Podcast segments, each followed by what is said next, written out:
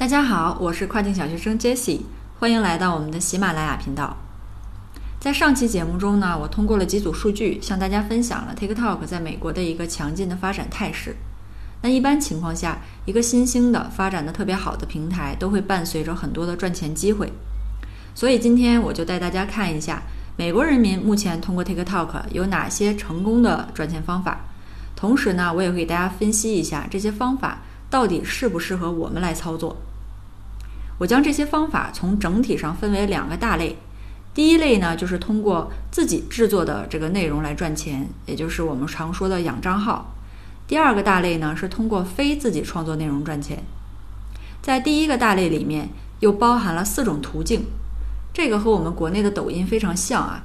第一种途径呢就是培养粉丝来获取打赏，第二种呢是积累粉丝的量，然后卖掉这个账号去获取利润。第三种是通过高的播放量来赚取广告费，第四种呢是培养某一个领域的粉丝，然后通过带货去赚取提成。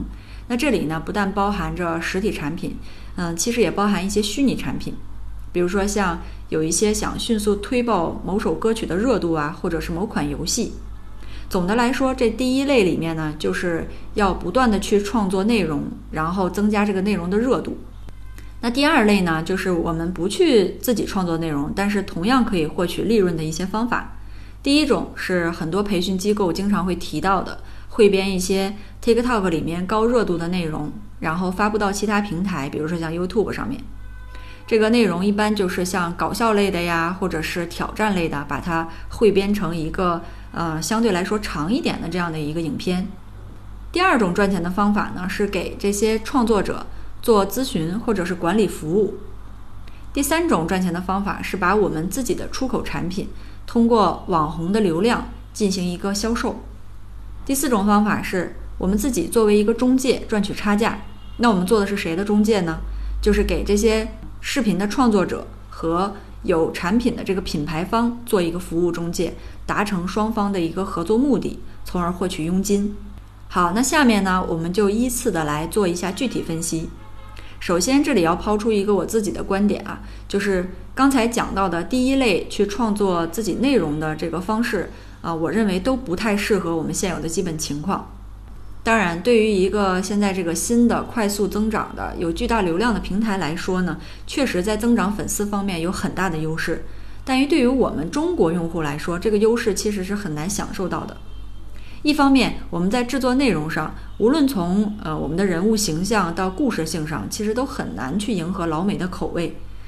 那另一方面呢，就算我们可以创作出来一些比较优秀的作品，但是因为 TikTok 它会屏蔽我们国内的 IP 和电话卡，所以即使我们频繁的去更换电话卡，或者是使用模拟器，都很难把我们的这个内容分发到目标国的受众，那就更难发到这个精确的受众人群。而对于一些美国人而言，他们其实还可以进行一些不同平台的这种交叉推广。比如说，他们原来在 Facebook 啊、Ins 啊，或者是 Pinterest 上面有很多的粉丝，那他就可以把这些粉丝转移到 TikTok 上面。那对于他们来讲，在这个 TikTok 上面去涨粉儿，就变成了一件很容易的事情。我们去和他们竞争，就会非常的困难。好，那我们刚才说的这个第二类的不去养账号的赚钱方法又怎么样呢？好，那我们先来说这个最热门的方法，就是汇编内容，然后发送到其他平台，也就是内容搬运啊。那这个方法呢，其实我也不看好。首先，版权问题是非常麻烦的。如果我们要进行汇编，就需要把这些涉及版权的地方，比如说像音乐进行更换或者是消除。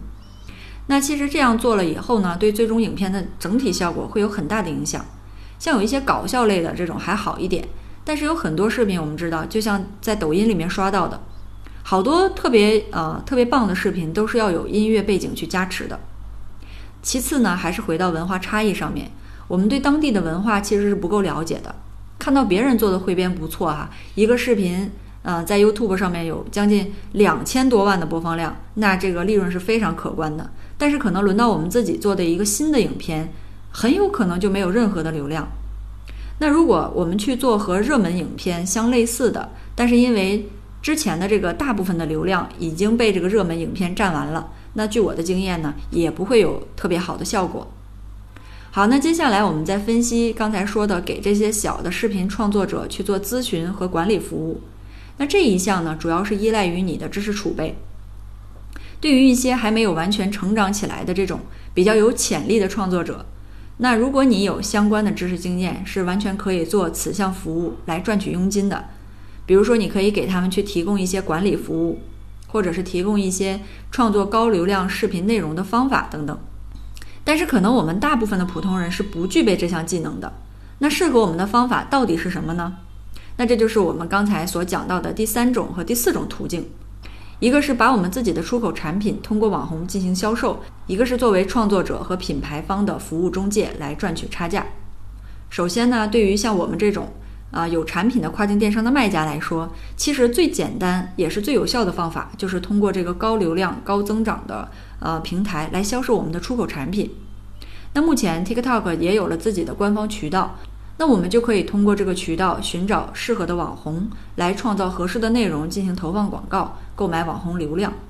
这里呢，我会给大家分享一些链接啊，因为具体的操作步骤音频说起来比较难懂，我会在下周将文章发布到我们的公众号上，如果大家有需要也可以查看。好，那再继续说回来，可能在听节目的一些小伙伴自己并没有做产品。那么这里呢，我们就可以成为一名中介了。首先，我们要研究清楚 TikTok 它网红流量和广告的使用方法，然后再找到国内适合的供应商，然后我们就可以成为供应商在 TikTok 端增加销售的专业的服务人员，从而获取这部分的佣金。如果使用这种方法呢，几乎就是可以不投入任何的本金了。好了，以上呢就是今天关于 TikTok 现有的赚钱方法的分析。如果你仍有问题，欢迎给我留言。感谢大家的收听，我们下期再见。